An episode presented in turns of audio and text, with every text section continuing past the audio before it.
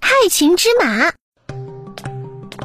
等一下，先生，让开，我出去跑步。先生，您刚从国外回来，要居家自行隔离，不能出门。你这是在限制我的自由。